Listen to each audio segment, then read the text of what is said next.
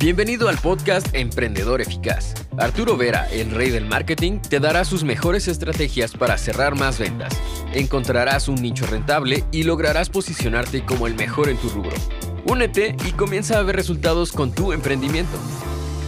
Si tu empresa es rentable, debe convertirse en tu propio banco. Es una frase que uno de mis estudiantes me compartió hace algunos días y me encantó porque se estaba hablando sobre este dilema, ¿no? De la autofinanciación en el negocio o es mejor un préstamo externo de un banco o de un socio, ¿no?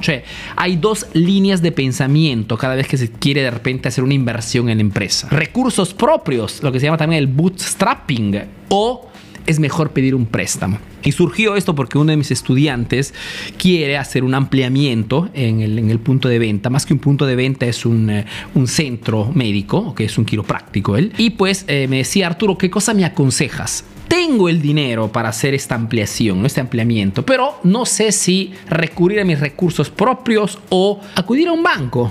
¿no? Para hacer un préstamo. Ahora, personalmente, como también ya les comenté a mis estudiantes, soy de la idea que cuando es posible es mucho más recomendable que una empresa tenga un crecimiento orgánico, de repente más lento respecto a quien hace un préstamo externo, pero tiene un crecimiento sano porque muchas veces cuando tenemos a disposición liquidez que no hemos sudado, la probabilidad de que después hagamos inversiones equivocadas es altísima. Yo estoy más por la la autofinanciación, ¿okay? El crecimiento con recursos propios. Sobre todo porque una cosa que he notado en el mercado latino, sobre todo, es que muchos emprendedores, a causa de las deudas, son empujados a tomar decisiones poco inteligentes. Mejor dicho, si yo que soy un emprendedor, tengo un emprendimiento, tengo una cuota que pagar todos los meses, una cuota de repente importante, y veo que la facturación al 20 del mes no está yendo muy bien, muchas veces a causa de esa deuda, tomo decisiones de marketing tontas. Es allí donde ves de repente muchos emprendedores que matan sus marcas bajando los precios. Bajan los precios porque no tienen idea de cómo moverse, están desesperados y matan la marca, la credibilidad, la reputación de la marca con tal de generar un poco de facturación. Esto de repente sí lógicamente me genera una entrada inmediata, pero ¿cómo, ¿a qué costo? Al costo de que esa marca a los ojos de tus mejores clientes tendrá, digamos, una,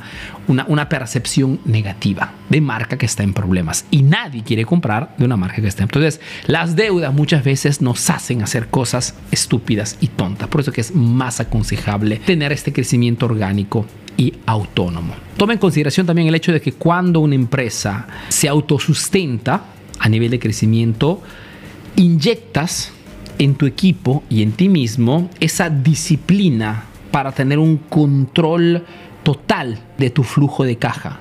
Mejor dicho, sabiendo que no voy a contar con ayuda externa, soy muy disciplinado y muy atento a mis números. Acuérdate que un emprendedor hoy para que se llame emprendedor en el mercado actual, tiene que ser un experto de marketing y tiene que saber leer sus números. Tener un control maniacal sobre cuáles son los productos que nos están dejando mayor rentabilidad, cuáles son esos productos que no están dejando marque, eh, margen, ¿ok? Para poder eliminarlos.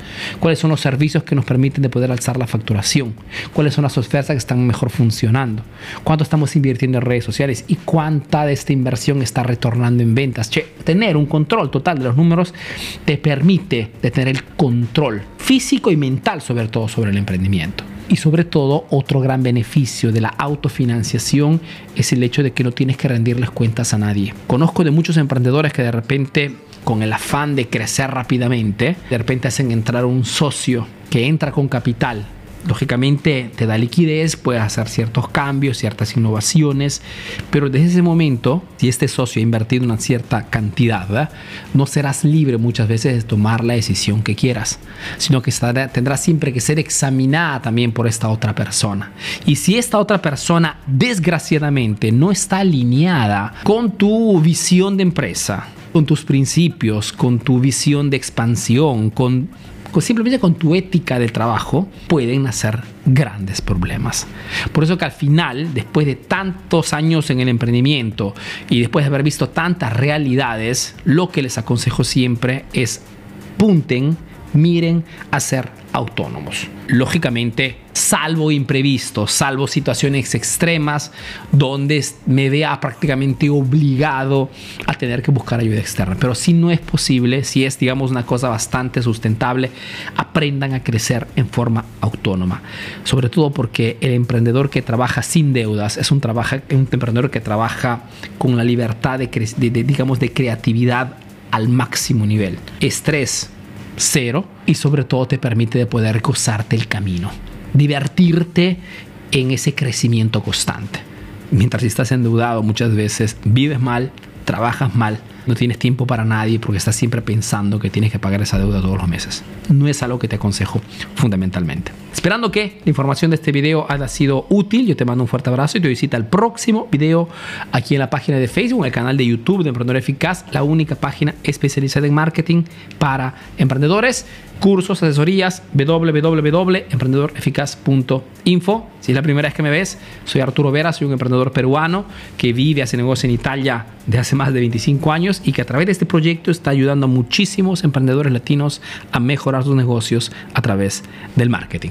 Te veo puntual en el próximo video. Chau. Ahora tienes nuevas estrategias para aplicar en tu negocio. Comparte este podcast para que llegue a más emprendedores como tú. Visita www.emprendedoreficaz.info y conoce todos nuestros cursos. Si quieres saber más de marketing, síguenos en nuestras redes sociales. Hasta el próximo episodio, emprendedor.